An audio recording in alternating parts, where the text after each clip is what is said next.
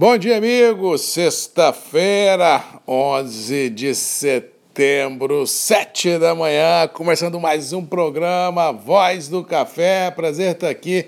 E se você não lembra que dia é hoje, 11 de setembro, hoje fazem 19 anos do maior atentado terrorista nos Estados Unidos, onde dois aviões se chocaram contra o World Trade Center, depois outro no Pentágono, realmente mudando a história da geopolítica global. Ah, depois veio aquela caça, ah, como diz o outro, quase maluca dos Estados Unidos contra, contra o Talibã, Osama Bin Laden, ou seja, foi realmente uma mudança de página, uma mudança de história, uma mudança de livro, que fez com que o mundo caminhasse durante muitos anos dentro de uma névoa muito grande, de uma ansiedade muito grande, de um medo muito grande e que realmente mudou a vida de muita gente. 19 anos atrás, me lembro como se fosse hoje, estava na minha corretora uh, trabalhando, vendo televisão online, ao vivo, na Bloomberg, de repente um avião se choca contra o World Trade Center, eu olhei aquilo e falei, gente, que coisa maluca,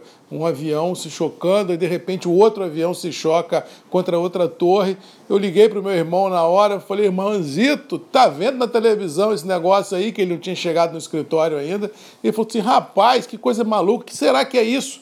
Aí, com o decorrer do dia, fomos descobrindo que era um atentado terrorista e realmente o mundo entrou numa era muito complicada, muito sombria, e isso já se faz em 19 anos. Tomara a Deus que a gente não venha a ter pela frente novos atentados terroristas, porque chega ah, de grandes emoções que o mundo vem passando, principalmente em 2020, como diz o outro, que não é um ano para amadores, chuvas torrenciais, climas adversos, pandemia, crise na geopolítica, crise fiscal, crise do desemprego, é realmente um ano que vai ficar marcado ah, na história e na vida de muita gente. Isso sem falar nos ETs, nas Forças Armadas prontas a, a ser, é, como diz outro, em combate aos ETs que porventura possam chegar no Brasil. Relatos de pilotos que estão vendo disco voador nos Estados Unidos e no Japão. Realmente é um ano muito complicado. Vamos torcer para que ele acabe rápido, para que 2021 venha com menos problema.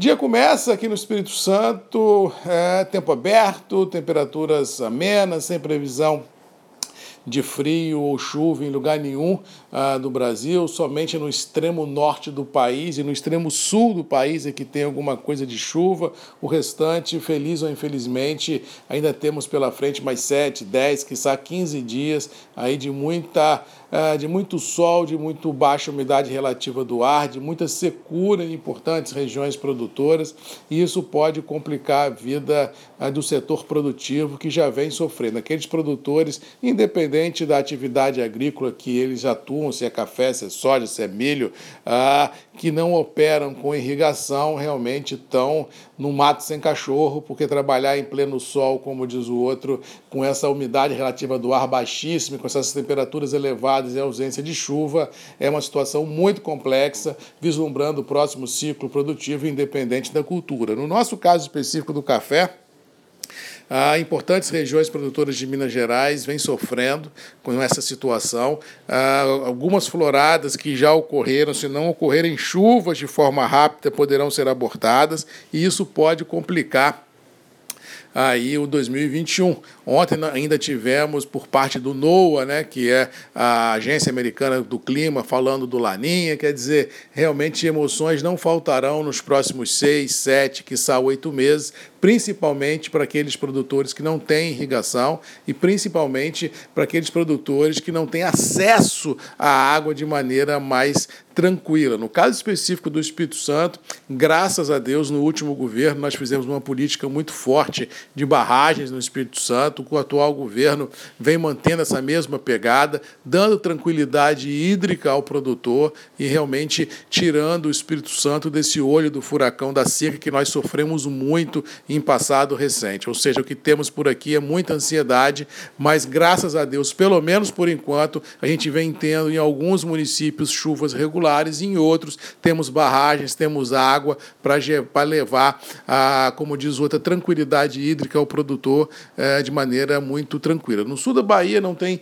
grandes pegadas de irrigação, mas pelo menos no litoral as chuvas têm sido um constante, deixando aí os produtores, principalmente de Conilon, não digo tranquilos, mas menos estressados do que os baianos do oeste da Bahia, que vem sofrendo bastante, e também os produtores do Triângulo, do Cerrado, do oeste de São Paulo, que vem sofrendo com temperaturas muito complicadas. E o mercado começa a sentir esse, esse complicador. Você vê que Nova York teve grandes volatilidades na semana, mas o saldo da semana é positivo. Conseguimos sustentar o atual intervalo mercadológico, conseguimos sustentar suportes e nós ainda temos, para salpicar essa salada do mercado, nós ainda temos um viés constante de baixa nos estoques de certificados em Nova York. Ontem caíram mais 18 mil e poucos sacos de café, quase rompendo 1 milhão e 100 mil sacas.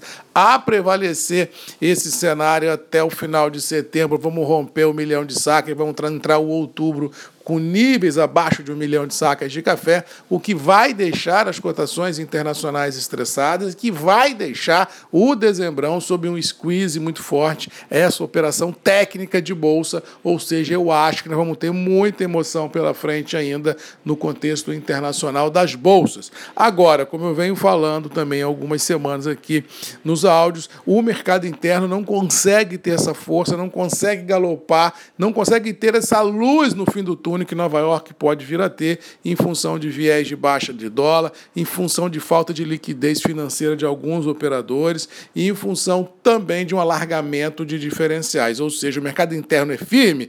Não tenho dúvida. O mercado interno pode subir 50, desculpa, pode subir 5 ou 10 reais? Pode. Pode cair 5 ou 10 reais? Pode. Mas, Marco, o mercado pode subir 50, 100? Cara, só se nós entrarmos o outubro sem chuva, entrarmos o novembro sem chuva, se as floradas em Minas forem abortadas, aí entra num cenário de cataclisma. Se vier um veranico, aí é um salve-se quem puder. Mas isso aí não estamos falando do pior cenário possível. Nós temos que torcer para que as chuvas apareçam, para que a tranquilidade hídrica retorne, para pelo menos a gente ter uma, um certo conforto produtivo para 2021, que, diga-se de passagem, se tivesse tido chuvas regulares, já teríamos, pela própria bianualidade, uma safra menor. Ou seja, nós temos pela frente um cenário de muita incerteza, um cenário de muitas perguntas e poucas respostas, principalmente no Arábica, já no Conilon. Se nós analisarmos a safra que colhemos e a, e a condição climática, acho que em 2021 vamos ter uma safra interessante. Mas está muito cedo para falar sobre isso, tem que deixar o barco correr um pouco mais para a gente definir de fato e de direito o que nós temos pela frente. Resumindo, temos assim final de semana recheada de ansiedade, recheada de emoção, todo mundo de olho no céu para ver se vem chuva, mas não vem. Chuva, se vier, é só final do mês, ou seja, vamos rezar para o Papai do Céu ajudar, para a frente fria subir mais rápido, com mais força, capaz de romper a bolha de ar quente e enxugar água em todo mundo. No geral, preços internos são firmes, bolsa é firme, dólar é para baixo e preços do café no mercado interno também, acredito eu que sejam firmes, apenas sofrendo leves ajustes de posições, mais aqui, mais acolá. No mais, é torcer pela chuva, papai do céu, ajuda nós. Bom final de semana, um abraço do Marcos Magalhães da Voz do Café. Lembrando, final de semana combina com Café Marcos Magalhães, se você é do Espírito Santo, da Grande Vitória, Todos os supermercados têm.